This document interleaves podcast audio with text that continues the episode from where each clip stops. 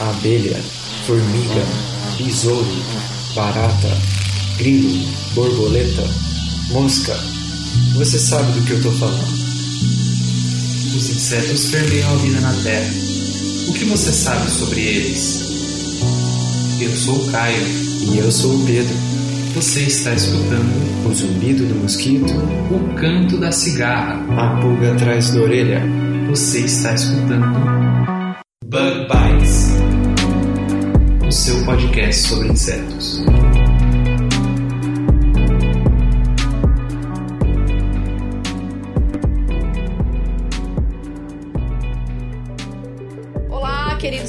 Do Bug Bites. Estamos aqui para mais um episódio desse podcast super entomológico. É, vocês sabem que eu gosto bastante de controle biológico, trabalho com controle biológico voltado aí à agricultura, mas hoje a gente vai trazer essa parte biológica de uma forma diferente. Né? Eu estou aqui no Laboratório de Entomologia Médica da Universidade Estadual de Londrina, a UEL, com alguns professores e uma aluna de mestrado, eles já vão ser apresentados. Mas antes de continuar o nosso episódio, eu gostaria de agradecer a todos os padrinhos que nos ajudam aí com os patrocínios mensais a levar mais informação para todos os nossos ouvintes. E para você que tem interesse em apadrinhar o nosso podcast, na legenda, na descrição do episódio, tem o site onde vocês podem encontrar aí todas as informações, tá certo?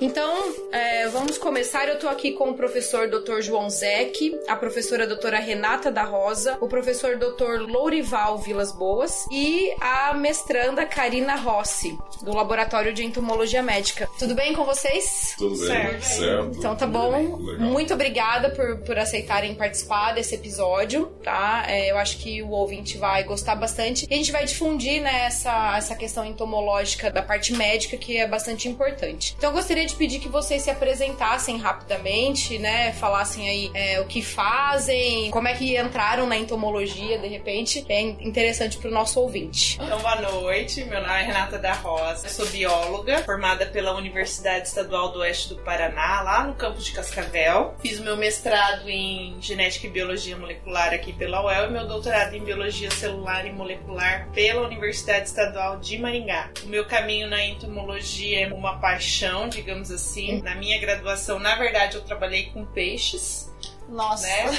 E aí mudou eu bastante. continuei na área dos peixes, na pesquisa, né? Porque um orientador vai indicando outro orientador. Uhum. Mas quando eu me tornei docente e que eu tinha que levar a minha linha de pesquisa, eu fiz a opção em trabalhar pelos insetos, que era o que eu gostei, assim, a minha graduação inteira. Foi Então, só na docência, então. foi só na docência e aí eu comecei faz 12 anos que eu trabalho com insetos e estou muito feliz trabalhando com entomologia molecular. Legal, muito obrigada. Vamos lá, Karina, estudante. É, Boa noite, meu nome é Karina Rossi. É, eu sou bióloga licenciada aqui pela Universidade Estadual de Londrina. É, estou terminando o curso de bacharel também em biologia este ano e também já comecei o mestrado em ciências biológicas. Estou na área da entomologia médica desde o final de 2016. E tô até agora, então, porque foi uma área que eu me interessei bastante, que eu acho que é muito importante. Legal, obrigada, Karina. Bom, então, é um prazer conversar com você. Eu sou Obrigada. o Laurival Vilas Desculpa, Boas. falei errado o nome. Acontece, Não, né, gente? acontece. É estranho mesmo, eu brinco que é- eu não pude escolher. É estranho, mas eu não pude escolher. Mas, enfim, eu sou, sou biólogo, né? É, e trabalhei desde o meu início da graduação na área, na verdade, não de entomologia, mas controle biológico. Eu fui apresentado a esse microorganismo, que é o Bacillus thuringiensis, que a gente vai falar, né? no começo da minha graduação, eu posso dizer que eu me encantei por ele, que é um controlador biológico, e desde então eu trabalho com ele. Né? É tudo a minha graduação, pós-graduação, mesmo que algum tempo eu é, saí um pouquinho, mas sempre quem, a gente quem trabalha com controle biológico nunca, Nunca, abandona. é, exatamente. Nunca abandona. Exatamente. né? então, e hoje, o nosso, dos carro-chefes do nosso projeto é trabalhar com controle biológico de insetos. Né? Mas eu sou geneticista, biólogo, trabalho com genética de microorganismo, eu trabalhei muito trabalho com genômica e bioinformática, né? e nós formamos essa equipe multidisciplinar e para controle biológico. Legal. Obrigada. Legal. É, João Zec, boa noite, né? É muito legal a gente estar aqui para poder bater esse papo e falar um pouquinho do trabalho aqui que é relevante para a sociedade. Sem dúvida. Em questão do controle biológico, né? Porque hoje o que a gente tem de ferramentas para controlar mosquito são situações assim mais químicas, né? E com metodologias que realmente não têm aquela eficácia. E os estudos que a gente tem realizado com esse grupo aqui tem mostrado né, um, uma boa atuação em todos os âmbitos de monitoramento do vetor, do vírus, né? E o controle biológico quando precisa. Né? Então, me apresentando, eu também sou biólogo, né, formado aqui pela UEL, licenciatura bacharelado em Ciências Biológicas. Fiz meu doutorado em agronomia, Uhum. né? Mesmo trabalhando com mosquito. Não foi abandonada a questão do mosquito. Então, desde a minha graduação, é uma paixão a questão do mosquito. Às vezes a pessoa olha e fala, cara, é especialista em mosquito. Realmente, a gente adora trabalhar com mosquito, porque mosquito acho que é um desafio. Principalmente o Aedes aegypti, o Culex, aquele mosquito que perturba o nosso sono à noite, né? E os anofelinos. Passei um, um- um tempo na Amazônia, né? Foi uma- um conhecimento muito bom de agregar, né? Como pesquisador na Amazônia, dois anos. E anofelino é uma coisa também que é um desafio muito grande, principalmente no norte do país. Então, a, a partir desse momento que a gente está aqui na Universidade Estadual de Londrina, nós começamos aqui a formar esse grupo interdisciplinar. Biólogo, geneticista, tem microbiologistas, tem químico, tem entomólogos, e com isso a gente começou a agregar cada um do, que tem de know-how de trabalhar com isso ao longo do tempo, para que pudesse chegar aí no que a gente tem hoje de monitoramento e controle de, de mosquito. Legal, muito obrigada. Então, pessoal, vocês estão vendo que a gente tem pessoas de várias áreas, né? Com histórias diferentes, mas que estão trabalhando com o mesmo objetivo e em prol da sociedade, né? Isso que é, que é bem bacana. Então, hoje a nossa conversa aqui, é, antes de começar a gravação, a gente estava comentando que existem três é, diferentes ramos, vamos dizer assim, da pesquisa, né? Começa desde o do monitoramento do vetor, monitoramento do, do vírus e depois o controle em si. Então, é, talvez se a gente pudesse começar rapidamente a lembrar aí o ouvinte como é que, que o vetor se desenvolve, qual é o ciclo do mosquito. Professor, talvez João pudesse falar um Isso. pouquinho pra É, gente. hoje nós temos o Aedes aegypti como desafio em todo o verão, principalmente no Brasil inteiro. Uhum. Né? É um mosquito que está distribuído no país todo. É um mosquito que no inverno, antigamente, ele tinha uma redução, uma baixa populacional muito relevante. Hoje a gente já não tem isso tanto. É um mosquito que agregou vários patógenos ao longo do tempo, né, como chikungunya, zika. Agora tem essa possibilidade do maiar. Então é um vetor que é totalmente domiciliado, situações antrópicas que o homem criou para ele como criadouros. É um mosquito que vive hoje junto com a gente no domicílio e ao mesmo tempo é um mosquito que é difícil de você fazer, principalmente um bom monitoramento e um bom controle dele. E as ferramentas que se tem hoje a nível federal no Brasil para se monitorar o mosquito para controle, elas não têm se mostrado assim tão eficazes. Sim. Né? E, e existe uma série de discussões nos órgãos governamentais por conta disso também, que a pesquisa ela tem mostrado que, na verdade, o Lira, que faz a cada quase três meses, é, em busca do criador, em busca do tipo de recipiente que tem lá o mosquito do criador, que é gerado por humano, grande parte deles, né, poucos são naturais, ele não tem assim aquela eficácia de dizer onde é que está o mosquito, muitas vezes, né? E com a infestação. Então o grupo aqui, nessa questão de monitoramento do vetor, é, desenvolveu armadilhas. A armadilha na literatura hoje é o que é mais eficaz, ele é muito sensível para detectar o vetor.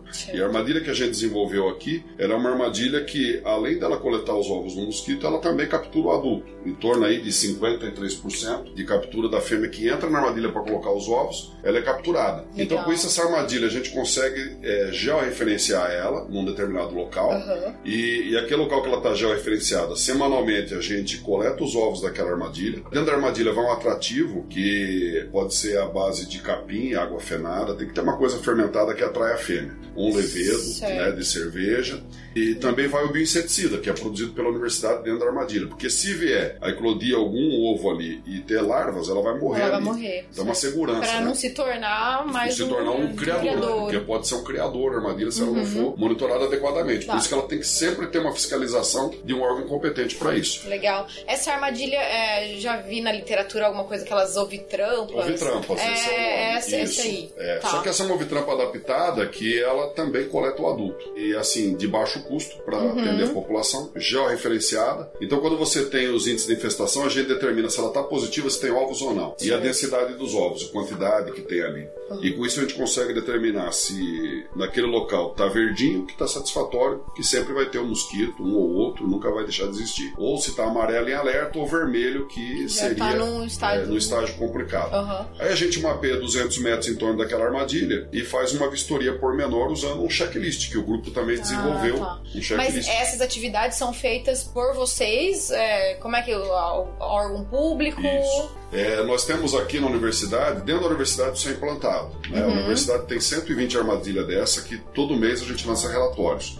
Então a gente monitora aqui dentro da universidade o vetor Uhum. e toma ações quando precisa, né, baseado na infestação da armadilha que é bem sensível. Certo. É, e por que dentro da universidade isso é importante? Porque aqui a gente recebe alunos do Brasil inteiro. E você pega uma volta de um retorno de férias, por exemplo, e vem pessoas lá de Mato Grosso, de, de Goiás, e pode estar carregando vírus que não tem aqui ainda. Um sorotipo diferente de, de vírus. Então, a, a importância de ter aqui uma baixa infestação dentro da universidade. Certo. Fora isso, a gente atende empresas aí fora, né? Tem a Copel, Companhia Paranaense de Energia Elétrica, tem alguns condomínios na cidade, que é um projeto de prestação de serviço à sociedade a baixo custo. Certo. Então a gente faz esse procedimento nesses locais, monitorando mosquito para eles. Legal. Hoje não está disponível para a população. Se eu quiser comprar uma armadilha, eu consigo? Como é que funciona? Consegue assim, colocar uma armadilha dessa numa casa isolada não vai resolver muita coisa. Só vai dizer assim, olha, eu tenho mosquito. Uhum. Tá. E eu vou poder cuidar ali 200, 300 metros do, do local onde está me detectando. Uhum. Um condomínio já é diferente, porque a gente espalha a cada 250 metros a armadilha. Consegue E a organizar gente melhor consegue, no, no raio de um condomínio maior, organizar ali uma baixa infestação dentro daquele condomínio. Certo. Né, ou mesmo uma empresa. É, mas a armadilha, ela tem essa possibilidade da gente fazer uma eficácia na detecção do vetor para tomar ação de eliminar os criadouros dele. Uhum. Né, E se eu não puder eliminar esse criadouro dele, de repente eu tenho um criadouro que é um, um-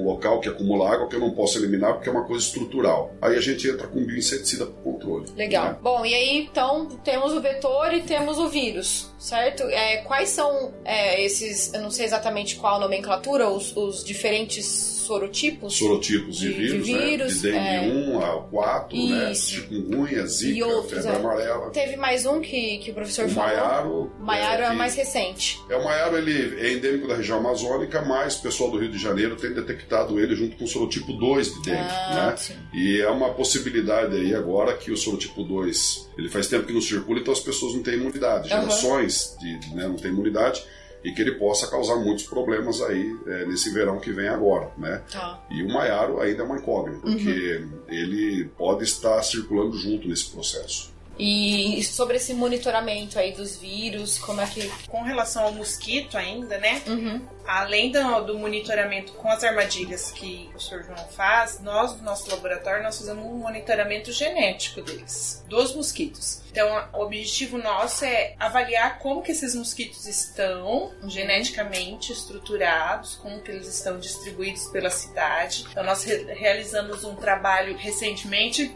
onde nós coletamos em todas as regiões da cidade, em UBSs, então a prefeitura, a Secretaria de Saúde, né, Municipal de Saúde nos auxiliou nisso, onde nós elegemos as UBSs das regiões onde mais tinham casos de dengue. E aí nós coletamos, né, através das armadilhas, os ovos, né, e analisamos a genética desses mosquitos. Legal. E aí nós conseguimos ver que as populações de mosquitos aqui do município formam populações bem isoladas. Então, normalmente as- os mosquitos da região norte, eles não se cruzam com os, os mosquitos da região Olha que sul. interessante. A não ser que eles sejam levados, né, através Aham. de veículos, aí sim. Isso interfere alguma coisa no, no E- controle? Sim, sim. Por quê? Por que que é importante estudar essa estruturação genética? Porque conjuntamente nós também realizamos a análise de duas mutações nesses mosquitos, que são mutações em proteínas de membrana, em receptores, né? Tem- Em canais, na verdade, canais de, de sódio voltagem dependente, onde nós vimos que essas duas mutações estão acontecendo com uma frequência muito alta aqui no município de Londrina. E elas acontecem em frequências diferentes nas diferentes regiões da cidade. Então tem regiões da cidade que tem muitos mosquitos com essas mutações. O que que acontece quando o mosquito tem essa mutação? Ela é chamada de no-down, uma resistência no-down, porque o mosquito que não tem a mutação, quando você aplica um inseticida da classe dos piretroides, ele recebe esse inseticida, o inseticida age nessa proteína, nesse canal, e leva a uma hiperpolarização e o mosquito morre. Certo. O mosquito que tem essa resistência, o inseticida age nele, mas ele consegue remover esse inseticida e ele desmaia e volta. Volta. Então você acha que você matou ele com esse piretroide e na verdade, Na verdade, não fez efeito. Ele só desmaiou. Só desmaiou. Depois de um tempo ele volta. Uhum. Isso é importantíssimo porque a gente sabe que nessas regiões que os mosquitos são mais concentrados e que tem uma alta frequência dessas mutações, esse tipo de controle por inseticida piretroide não funciona mais. E é, é esse inseticida, o fumacê que a gente vê, é o piretroide? Não, não. Que Esse, é? esse é um, um tipo de organo fosforado. O piretroide é aquele de a- fácil acesso da população. Os que, a você gente compra no mercado. supermercado, Uhum. os repelentes de parede. Então, esse tipo de inseticida, Não ele não, matar. não vai matar o mosquito. Que é, e a gente acha que a gente tá protegido dentro de Exatamente. casa, né? Compra É. um raid da vida É. e acha que tá tudo certo. E não é assim. Então, por exemplo, nessas regiões da cidade, não adianta mais eu usar Uhum. esse inseticida sintético. Quem que tem que entrar nesse caso? As outras formas de controle, que seriam as armadilhas e o E o inseticida biológico. Legal. né? Então, esse Muito é interessante. grupo, essa integração, esse tipo de monitoramento. Sim, é, isso, é importante. mostra a importância da integração, justamente, Isso, né? Então não exatamente. adianta eu saber o que É, controla, mas se tem essa exatamente. mutação, enfim. E isso é um, um tipo de alteração que a gente tem que monitorar com frequência, Sim. porque os mosquitos se reproduzem, as frequências genéticas mudam, Mudam. então você tem que estar sempre avaliando como que está a estrutura Que genética desses legal, mosquitos. muito interessante. Trabalho bem bacana. E aí, entrando então para o controle em si, né? Talvez, Karina, o que, que você faz aí? Você tá fazendo sua, sua dissertação? Que- Eu também faço investigação viral, no caso, nas mesmas unidades básicas de saúde mencionadas pela professora Renata. É, coleta ovos, né, para levantar índices de infestação nesses locais. E também coleta mosquitos, mas não com a armadilha de adulto, né? Uhum. A gente coleta, no caso, com equipamento que é como se fosse um aspirador mesmo, para coletar o mosquito vivo. E aí a gente faz investigação viral nesses mosquitos Uhum. Que pode até ser útil também para depois implementar o monitoramento, né, e o controle, porque daí a gente pode direcionar esse controle para os locais onde a gente encontrou maior infestação. Certo. E uma pergunta que talvez o ouvinte deva, deve estar se perguntando. É, geralmente as pessoas que trabalham com vetores correm o risco de, de ser contaminado, Sim, né? Então, que certeza. tipo de proteção que vocês utilizam para evitar Ah, não tem muito o que fazer, né? Ir com blusa de manga De manga comprida, passar um repelente. É, passar um repelente. Aham. Repelente também não, não é Não, tão não- muito não funciona né? muito, é. Mas, mas Entendi. é, a gente fica vulnerável. É é a paixão pela É, entomologia e vai Dá o sangue, e né? arrisca. Dá o sangue. Dá o sangue literalmente, né? traz pra população depois. Legal, legal. E, e esse grupo ele tem lá em Curitiba, né, na UFPR, junto com o professor Mário, que é o coordenador geral do, do grupo que a gente mantém aqui, que tem o financiamento do CNPq, CAPES, né, Uhum. e Ministério da Saúde e também MC TIC, né, que é comunicação também. É, o desenvolvimento do repelente, né? O professor Francisco ele tem um repelente que dura 10 horas experimental e é um produto natural que não é nenhum desses que estão no Que mercado estão no mercado. né, como aham. dieti, como icaridina, não é nada disso, é um produto natural, 10 horas. Que legal. Então, acho que a importância do fomento em pesquisa. Ah, isso era um ponto que a gente tinha que tocar ela é mesmo. importante porque a partir do momento que você tem equipamentos para poder fazer procedimento, você consegue avançar e colocar produtos a baixo custo no mercado que atenda Uhum. a população. Muito bom.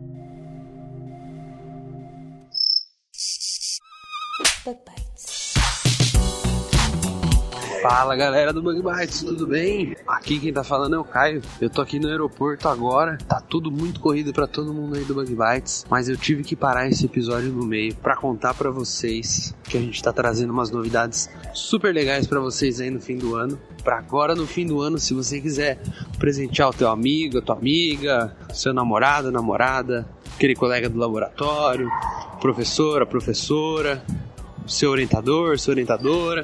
Fiquem de olho aí, nas nossas redes sociais que logo ao longo dessa semaninha aí a gente vai divulgar. A gente vai ter camiseta, vai ter cartão, adesivo e muitos outros itens diferentes para você presentear quem você gosta e até para você dar aquele seu presentinho para você mesmo agora no fim do ano. Beleza? Vou deixar vocês de volta aí com esse episódio. Valeu, abraço.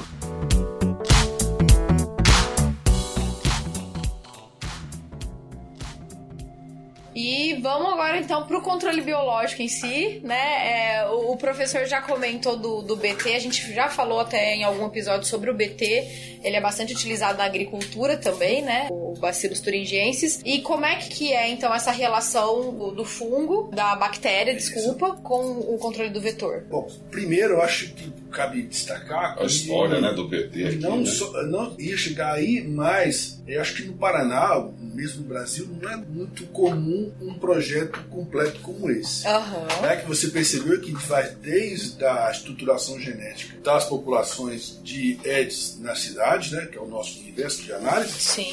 até a presença viral, né, passando pelo monitoramento e terminando com uma solução. É, e a gente vê muitas controle. pesquisas é, picadas, né? Então alguém Isso, cuida é. de uma parte, ou então, Exato. de fato, essa, Integração. essa Então, integração foi é bem uma legal. iniciativa importante porque justamente isso conseguimos reunir toda essa expertise. Uhum. Hoje no Paraná nós temos essa expertise, não é comum no Brasil. né? É, esse aqui é um dos grupos mais antigos da área.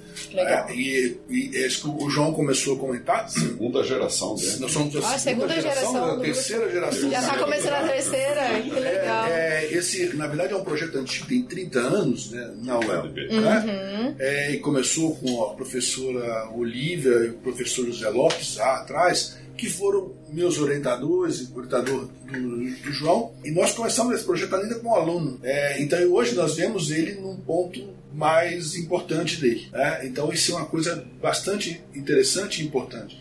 Que a gente conseguiu fazer uma pesquisa básica que todos nós nos dedicamos, Uhum. mas fazer isso terminar em algo realmente pronto para ser aplicado. Muitos criticam a pesquisa básica, né? Mas a gente sabe que se não começar por ela, a gente não consegue trazer uma solução, de É, É fato. um, né? é um argumento fácil de fazer, né? Com certeza. É, mas não existe nada sem base. né? Então, isso é, aqui é um exemplo clássico, Clássico. que se construiu. Poderia ter sido mais rápido, sim, mas a gente faz o que dá com o que Com temos. o que tem. Né? Mas perfeito. Então, a ideia do controle biológico é, é antiga aqui nesse grupo, Aham. né, que eu vinha, vinha comentando. Nós trabalhamos com bacilos thuringienses aqui. Como você bem disse, bacilos thuringienses é mais conhecido até como para controle de pragas de agricultura. Certo. É mais conhecido não é por acaso, porque é onde tem mais dinheiro, certo? Sim. Vetores de doença, é, esse é um, é um assunto do SUS. Uhum. né? É um assunto do SUS, um assunto de governo, então é, é um pouquinho diferente. Um pouco mais lento, compreende. talvez, Exato. é. Exato.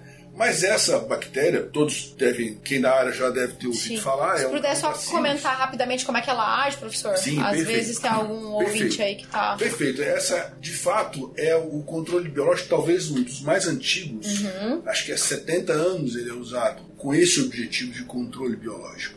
É, e ele, como produto comercial, tem há, há década, há décadas, ele é usado como controle biológico. né? Sim, só abrindo um parênteses até, porque na agricultura a gente fala muito das plantas BT, que é né, da mesma bactéria, e aí as pessoas acham que as plantas BT são super inovadoras e trouxeram algo novo. Tem todo um processo envolvido, mas a Exato. bactéria, né, de onde é retirado o gene, já é usada há muito tempo. Exatamente. Isso é, inclusive, isso é importante, já- a gente já coloca nesse momento, que é algo que tem segurança, já foi experimentado, já é conhecido e é usado há muito e muito Uhum. Há tempo. muito tempo. né? Então, seguramente, esse é o mecanismo de controle biológico, se não o mais, que eu não conheço todos, né? Aham. É, mas Um seguramente dos. um dos mais seguros que tem para todos. né? A gente pode discutir isso é, num segundo momento. Isso. Fica para De um próximo forma, episódio do Bug isso. Bites. Vamos voltar De aqui. qualquer forma, a, o Bacillus thuringiensis é um bacillus, né? Aham. É, nós trabalhamos aqui com a variedade israelense, ele tem muitas variedades, os sorotipos, como a gente costuma é, dizer. Uhum. É, dessa variedade, justamente, vem uma das características mais importantes, que é a especificidade. É, o Bacillus thuringiensis, variedade israelensis, ele age sobre insetos típicos, né? larvas de insetos. Certo. Ele não ataca os insetos, não age sobre insetos adultos.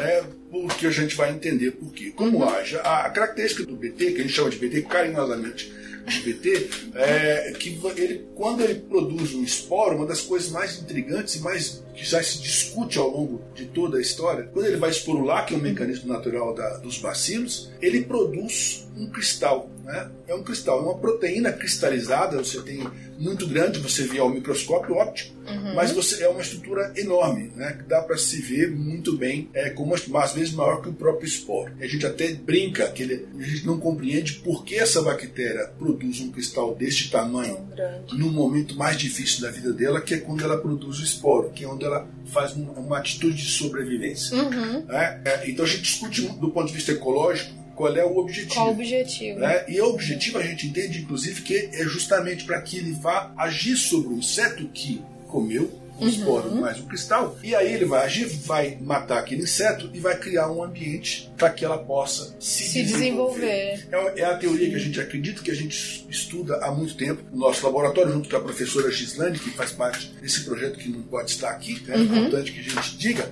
Ah, e, e essa, é, isso é uma espécie de coevolução. Né? Isso, no controle biológico, dá uma ferramenta a mais que você evita, entre outras coisas, o desenvolvimento de resistências. Né? O BT produz essa, essa, proteína cristal, nós chamamos de proteína CRI. Proteína CRI que dá forma de um cristal cristalizado, uma cristalização natural, uhum. né? que é um dos raros exemplos também para quem entende de microbiologia. Quando a bactéria esporula, ao lado solta, libera um cristal. Quando esse cristal é usado para alimentação ou come junto com outras coisas uma larva suscetível, esse cristal vai entrar no, sistema digestivo e o primeiro passo que acontece, já vou explicar aqui como acontece, que a gente vai compreender o mecanismo de ação e a importância desse DBT. Ele dissolve num pH ideal. Esse pH ideal que está relacionado com aquela espécie ou com aquele grupo ou com aquele filho. Por exemplo, o pH do nosso intestino, do nosso estômago é diferente, é ácido, ele não dissolve se a gente come a proteína cristal, do jeito que ela vem, ela vai. Por isso a, a segurança, né? Começa Não tem... Uhum. Uma vez que você dissolve todo aquele cristal rico em proteínas, ele é quebrado por ação de proteases também específicas, que nós, por exemplo, outros animais não têm. Não temos. E que é muito relacionado com a espécie ao qual é, é suscetível, que é alfa. É, quando você tem essa clivagem, você faz o que a gente chama de a proteína, a toxina ativa. Então você vê que é um segundo passo essa toxina ativa ela vai entrar, então, vai seguir no trato digestivo da larva uhum. e ela vai encontrar receptores de membrana específicos também ele vai interagir e ela vai formar, de maneira simplista, né? uhum. é, vai formar um buraco, vai formar um poro. Esse poro começa a extravasar o conteúdo celular no intestino, você criva tudo. Uhum. E você tem dois resultados, duas é, consequências aí. Uma, a larva imediatamente para de comer. Com praga de lavoura, é interessante que você ela vê a larva viva, ela já acessa o dano. Uhum. É, ela para de se alimentar. E ela trava completamente, ela paralisa. Uhum. É, no caso do Edis, ela já vai morrer por afogamento. Em questão de minutos, ela vai estar morrendo. Ah, que interessante. Ela não, consegue subir. Qualquer coisa você me corrige, João, que eu sou especialista. Bom, enfim, é, ela abre esse extravasamento uhum. e, ao mesmo tempo, esse extravasamento abre uma porta para a entrada do esporo. Então, a bactéria entra e, se ela não morre de, pela ação física uhum. é, do buraco do extravasamento, ela vai morrer por inanição, porque ela não consegue não mais se alimentar, ela para. Se ela não morrer por inanição, ela vai morrer por septicemia. Né? Então, é, é muito, muito eficiente. Legal. É muito eficiente. E muito específico também, né? Altamente né? específico. Nós, por exemplo, nós, outros animais, outros mamíferos, nós não temos essas enzimas uhum. especificidade. Faz a ativa a, a, a toxina. Nós não temos esses receptores. Então, a, ou ela passa direto uhum. pelo trato intestinal. Come a folha que está lá come no junto E no caso do mosquito, como é que ele vai se alimentar? Ele tem o hábito de filtração, né? É um filtrador, ele está se alimentando, tudo está ali em circulação, por isso aí vem. Uhum. É, a gente muda de patamar para que a gente, é, que eu falo com os, os meus alunos vamos encontrar a solução biológica. Uhum. Depois a solução tecnológica, Aí alguém gente... encontra. né? Então é, você precisa fazer comer. Né? Então daí você tem que ter uma formulação adequada para que esteja disponível para que ela, no caso específico de, de Edis, ela é um filtrador, como outras, né? Uhum. São filtradoras e ela é muito eficiente, é uma sensibilidade impressionante. É, no nível de diluição, não me lembro mais, é enorme, um pouquinho que já, você tem, já é suficiente para então, assim, ela, essa, essa estratégia, essa alta especificidade tem como consequência você produzir produtos, ter produtos que tenha um, uma gama de alvos muito bem definidas. Do ponto de vista da saúde pública, isso é super importante, mas do ponto de vista ecológico também é Também. super importante. E nós temos, nem sei dizer mais quantos, mas centenas de espécies, de subespécies de, de bacilos turgentes, cada uma com um grupo específico de alvo. Então é uma ferramenta fundamental. As plantas transgênicas, o que ela faz? Ela pega esse gene, coloca na planta, a planta para se expressar. Por que, que nós temos um problema com a planta transgênica? Eu acho que é interessante se diga também.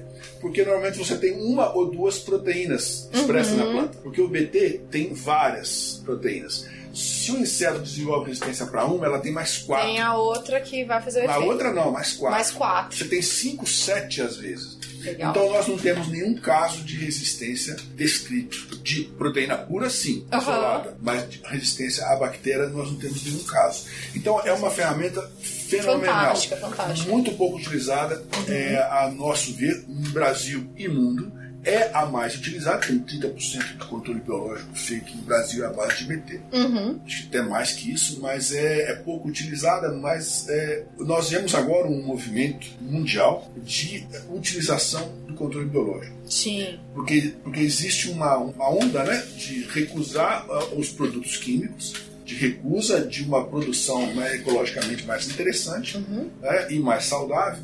Por exemplo, o BT é recomendado para cultura orgânica. Sim. né? E você, então, o que a gente vê hoje é uma onda mundial que está resgatando mais ainda os produtos à base de vacinas viventes. E aí e é aonde nós vamos, nós estamos chegando. Que Aqui inclusive temos- vieram antes dos químicos, né? Então os biológicos, a gente fala, biológico é biológico desde sempre, né? Sempre foi. Então agora a gente está resgatando E toda essa questão. Nós produzimos o bacillus, o o BTI, O BTI. uma cepa nossa, Uhum. né? produzimos o BTI. é, esse BTI, então, é, depois ele é concentrado, ele é seco né? e é enviado para Curitiba, onde lá na, na Federal do Paraná é feita a formulação que o João pode explicar para nós. né? Uhum. E Mas um dos segredos do sucesso deste projeto é justamente essa parceria com a Federal, Com a do Paraná, Federal. sobretudo a questão tecnológica, de você chegar a um produto que já está Uhum. Que vai ser aplicado ali. Tá que... pronto, vai ser aplicado. Legal. Até nesse sentido da formulação, eu vi que tem, tem duas formulações, né? O Isso. produto é um, um comprimido É. e o pó. Como o professor Lorival colocou, eu acho que é importante essa questão é disponibilização de tecnologias né, para a sociedade e deixar aí à disposição o que o grupo agora pretende, né, é, a partir desses dados que a gente tem mais um ano de projeto para desenvolver, todo, finalizar todo o processo, é que nós temos vários produtos tecnológicos aí que estão disponíveis à sociedade. Então tem armadilha, tem todo um protocolo de monitoramento de vírus, de vetor, tem todo um monitoramento de questão de genética de populações de mosquito. Tudo isso são ferramentas que coloca para a gente é, ferramentas, né, que a gente possa entender onde está esse vetor, de que maneira que ele está, como é que está a composição genética dele, como é que se ele está tolerante, resistente ao inseticida e ao mesmo tempo um produto, né, o BTI, como o professor Lorival colocou, que é, serve para o controle, porque a gente tem que pensar que o controle deve ser feito ou na fase de ovo do mosquito ou na fase de imaturo, larva. A hora que ele chegar em pupa já perdeu o Já controle. perdeu. né? E a população tem aquela situação meio equivocada. Quando passa o carro da fumaça na rua, que está lá com o Malation, né, que eles estão tocando agora o Malation também, porque tem aí pelo menos uma taxa boa de De resistência. Resistência. Então já é um produto que não dá para ser usado. E se você pegar a questão da biologia do mosquito, né? Mosquito, como a gente falou no início da entrevista, ele está dentro de casa. Ele é o nosso íntimo, né? No lar. E aí, o, quando passa o fumacê, é porque você já tem mosquito adulto em densidade elevada na cidade. Ao mesmo tempo, esse mosquito já está carregando vírus muitas vezes. E para o malation pegar o mosquito, ele tem que cair uma, algumas gotinhas em cima desse mosquito. Sim. Né? É, Só que os horários que se passam e tudo mais não, não converge para a questão de encontrar esse mosquito. Quando Então, se fecha a janela. né? Quando, é, o- É, essa a geralmente, da eu me pessoa, lembro quando eu né? era criança, eu eu sou do interior de São Paulo. Começava, vinha o carro dele, fechava Primeiro, o tudo. comportamento É. do cidadão é esse, né? Porque ele fala, é Pois é. veneno, vai me fazer mal. Vai fazer mal. Mas ao mesmo tempo ele acha que a prefeitura está trabalhando. E na verdade já deveria de ter feito todo um processo anterior atrás e que Pra não, não foi deixar feito. chegar nesse não chegar a ponto. chegar aos adultos. E o que o cidadão pode fazer é assim, um checklist, um bom checklist, né? Uhum. Então esse grupo também desenvolveu um checklist e agora esse checklist está num aplicativo, né? Ah, legal. Então de- depois, vai, de de um repente, a gente deixa na descrição do fazer uma episódio. matéria. Isso. Né? Esse checklist, esse aplicativo foi lançado ontem, né, que tem um outro grupo que é da informática, o Ah, pessoal super do design. recente. Que legal. né? Então, assim, nós temos ferramentas para monitoramento e o controle é o BT, é o carro-chefe. Uhum. E o BT foi desenvolvido duas formulações. É, o que, que seria a formulação? É dar estabilidade aos cristais proteicos que o professor colocou e manter ele em tempo de prateleira. E que ele consiga ficar ali um ano, né? E que eu possa usar ele com a validade de um ano, pelo menos, ou mais. Uhum. E, e o comprimidinho que a gente tem tem uma estratégia assim, respeitando a biologia do mosquito. Um Eds, ele tá lá no criador, esse criador, se ele for um criador pequeno ou uma cisterna, cisterna muitas vezes é um problema, né? Porque se a pessoa tá usando lá uma situação de coletar água para usar, mas ao mesmo tempo vira um criador grande, se não tomar as providências. Então uma cisterna de 500, mil litros, é, a larva ela tá ali no sombreado, subindo, descendo, e aí um comprimidinho, quando eu não consigo remover aquela água fazer o tratamento, posso botar uma bombinha de cloro ali também. Mas o BTI, você joga um comprimido, um comprimido desse é, trata mil litros d'água. A primeira parte dele a gente pensou assim, tipo um, um efervescente. Aham. Então ele, em Vai contato com a água, libera ali. rapidamente uma, é, uma substância efervescente junto com os cristais. Uhum. A larva come aquilo ali, filtra, né? E até 24 horas ela morre. E, o E dura quanto comprimido- tempo esse. A persistência que a gente tem observado em campo de 6 a 8 semanas. Certo. né? Então, excelente persistência. Uhum. É, e, ao mesmo tempo, depois o que sobra daquele comprimido, ele vai liberando aos poucos, porque as larvas que tiverem ali novamente são de mosquitos de primeiro insta, que são muito mais sensíveis. Então, por isso a gente consegue uma persistência de 6 a 8 Que legal. semanas. E aí tem o pozinho, e o pozinho ele é um pouquinho diferente, respeitando a biologia de outros mosquitos, principalmente por Culex, que o Culex é aquele mosquito que perturba o nosso sono à noite, né?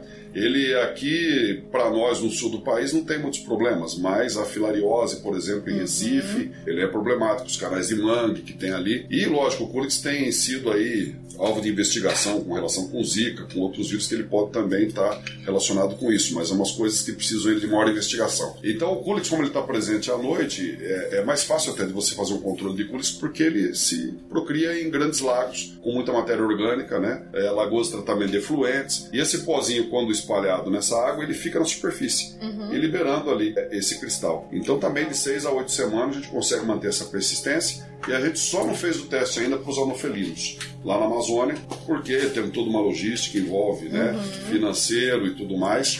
Mas se ele funcionar bem para o Culex, que tem esse hábito de descer, subir, o anofelino ele fica mais na superfície. E esse produto na Então superfície, vai ele funcionar bem seria também. muito eficaz aí para o controle de anofelino. Então você E- percebeu a solução tecnológica. Sim, sem dúvida, E sem só dúvida. fazer um comentário pessoa falou que você joga no poço de água potável. Né? Que ele comentou, esse é um produto, eu acho que o único produto recomendado pela Organização Mundial da Saúde Uhum. que pode ser usado em água potável. Ótimo. Então, É, super seguro. Isso, nós, nós preconizamos assim, né? Que primeira situação, monitoramento. Se eu não conseguir nada, eu vou entrar com controle, controle biológico, né? Uhum. E principalmente para locais, assim, porque a gente sabe que tem locais que o pessoal acumula água para usar, sem consumo, não tem como, tem situações do país. Uhum. Então tem casos excepcionais que realmente você precisa de um controle biológico ali. Uma coisa segura para a população usar, né? exato. Mas a gente preconiza assim: primeiro fazer todas as ferramentas de monitoramento. Se caso não der para fazer nada, remover, aí usa Aí o controle biológico. controle.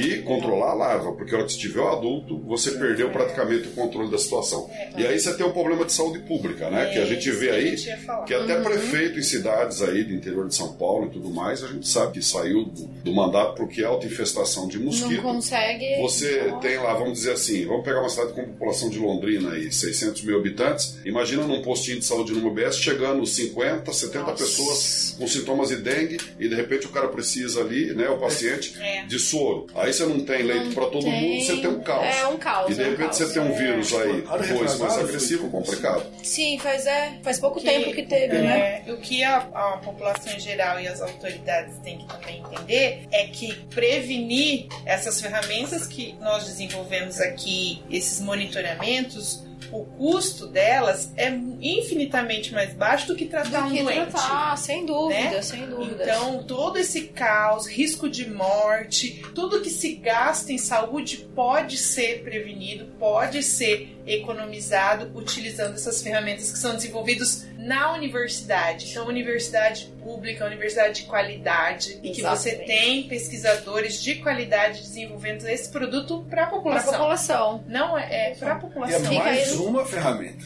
Não nega, não nega o, Não, o- o, controle ou, o procedimento preconizado que Que é importante. É importante. Importante, É, né? é, mas é Faz mais parte de uma tudo, do mesmo pacote, né? Bites. Essas ferramentas elas poderiam ser adicionais ou até, no caso, substituir, né? mas não vem ao caso. É porque o que a prefeitura tem, por exemplo, é o LIR e os procedimentos que o governo federal manda de que estão preconizados, que a gente vê que não está sendo eficaz. É, o que a gente gostaria de colocar aqui, deixar bem claro, é a importância de se fomentar é, pesquisa. Esse tipo de pesquisa, sem E dúvida. o Paraná hoje, né, como o professor Lorval colocou, nós temos um grupo aqui íntegro. Um, um grupo que assim conseguiu a nível de Brasil até é, juntar profissionais Uhum. de diversas áreas com um know-how que vem desenvolvendo há anos, né? O Biceticida tem 30 anos, é a segunda geração de pesquisadores e colocar agora produtos disponíveis à sociedade. E aí o que, que a gente vê? A importância de se financiar a pesquisa, porque sem o financiamento é, de pesquisa você não consegue ter um equipamento para liofilizar, por exemplo, um produto que eu consiga formular. Sem um financiamento eu não consigo ter um fermentador que vai me dar uma estabilidade, uma fermentação bacteriana. Dúvida. Então, na verdade, é, quando a gente pega isso, vamos dizer no contexto da universidade pública a importância dela para a sociedade. Se um projeto desse está formando pelo menos 25 alunos ou mais, se juntar com a Federal do Paraná. Aí nós temos mestrandos, temos doutorandos, Iniciação temos iniciação científica. Aham. Agora pensa esse pessoal que está se formando numa área que é totalmente sensível, que é de saúde pública, um vetor. É importante por É um país. investimento não é? importantíssimo. E pensa agora no pesquisador que está aqui atuando, o quanto de equipamento, quanto de material e quanto de valor agregado ele trouxe para a universidade. outros projetos vão E que poderão ser É, exatamente. São coisas que não são daqui, Não. né? São da instituição e podem ser utilizadas por, em outros projetos. nós, nós temos outros projetos também. Uhum. E todos eles vão caminhando. junto. E uma consequência disso, inclusive, que esse, esse trabalho está desenvolvido por controle de vetor. Uhum. né? Mas já está, na, como se diz, na ponta da agulha agora, trabalhar para desenvolver de controle de praga agrícola, que é de uma importância fundamental. Essa era uma, uma pergunta que eu ia fazer. Tem expectativa aí, alguma coisa de né, utilização em outras áreas? Nós temos as, as linhagens, Uhum. né? nós, entre outros projetos, nós isolamos, nós buscamos linhagens, fazemos isolamento e prospecção Certo. de novas linhagens, que é uma das linhas das linhagens de bacilos turigentes,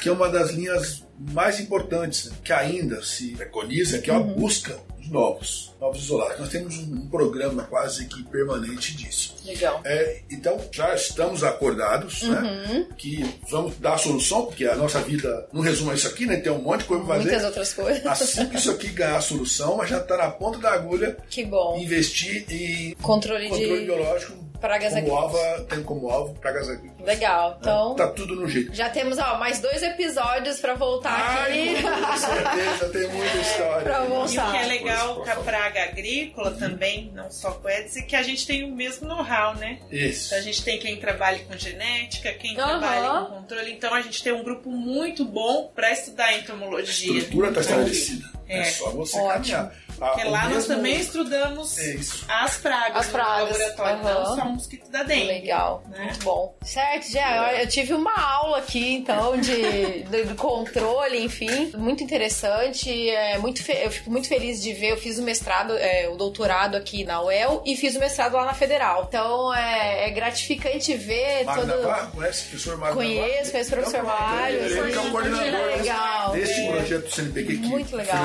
Professor Ótimo, eu fico feliz em, em ver tudo isso sendo desenvolvido e tendo aplicação realmente, né? Algo importantíssimo para a população. É, espero que ó, talvez chegue em outros locais, né? Vocês comentaram bastante sobre esse desenvolvimento aqui em Londrina, mas de repente aí, né, expandir. é, O Paraná, está acontecendo. hoje, hoje o Paraná ele poderia ser um exemplo do monitoramento e controle de vetor. Né? Basta o que apenas. Nós temos tudo experimental, funciona, em Só campo, tudo de- testado.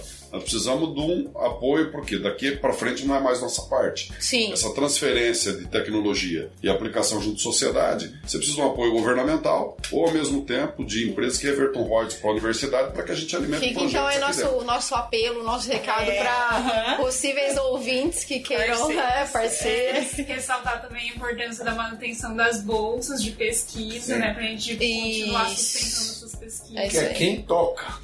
Fala a pesquisa É. os alunos. Isso é que você falou é condição de uso. Nós estamos agora num processo de registro disso, né? Uhum. mas a gente, nós estamos chegando no limite das nossas capacidades mesmo. Nós não nascemos para isso. Aham. Precisa agora que as como a gente fala, diz o- fazer o upscale, fazer a mudança Isso, mudar de patamar. É, então, essa mensagem é importante. A gente está buscando que seja via governo ou seja Pública ou privada. Privado não tem Uhum. problema. O que nós queremos ver é esse produto pronto para ser usado já em utilização. Então, isso fica realmente aqui o apelo. Legal. A gente está pronto para parceria e para desenvolver novas. Ótimo. Vou É deixar os aberto. contatos na descrição, os, os e-mails dos professores e aí, Isso. né, eventualmente. E são tecnologias a baixo custo aplicadas à população. Ah, que é importante, né? Isso é Não muito importante. adianta desenvolver algo extremamente eficiente, de alto custo, difícil né, aquisição. Legal, acho que tem todas as características. Então, eu gostaria de agradecer mais uma vez pelo tempo disponibilizado aí para o podcast. Mais uma vez, dizer a importância desse assunto, né, para os nossos ouvintes.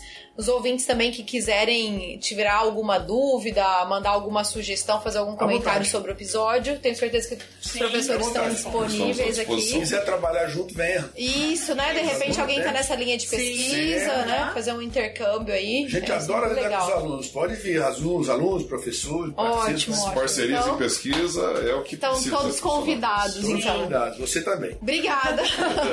Bom, então, muito obrigada. É, acho que esse episódio ficou bem bacana. A gente vai encerrando por aqui. Então, ouvintes, espero que vocês tenham gostado. Qualquer coisa é só mandar aí um recadinho pra gente nas redes sociais, e-mail. E até a próxima semana. Professores, obrigada. Karina também. É, espero voltar aqui mais vezes pra ver como é que andou isso aí. De repente, falar dos novos parceiros e outras pesquisas. Muito obrigado. Agradecemos. bate-papo. Muito obrigado. Obrigada.